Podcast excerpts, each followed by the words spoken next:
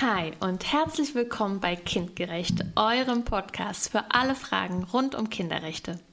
Ich bin Katja, ich bin Sozialarbeiterin und Kriminologin und jeden Mittwoch bringen wir euch kurze und spannende Infos zu den Kinderrechten und vielen weiteren Themen, die euch interessieren.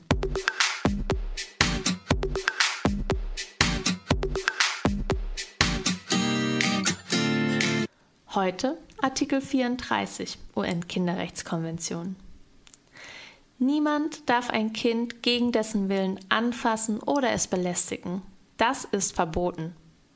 Dennoch kommt es vor, dass Erwachsene Dinge tun, die Kinder nicht wollen. Sie berühren Kinder an ihren Geschlechtsteilen und zwingen sie zum Geschlechtsverkehr. Manche Erwachsene machen davon auch Bilder. Die Staaten müssen junge Menschen vor solchen Übergriffen schützen. Denn Kinder können sich nicht so gut wehren. Deshalb muss der Staat Gesetze machen, die Kinder vor sexueller Gewalt schützen.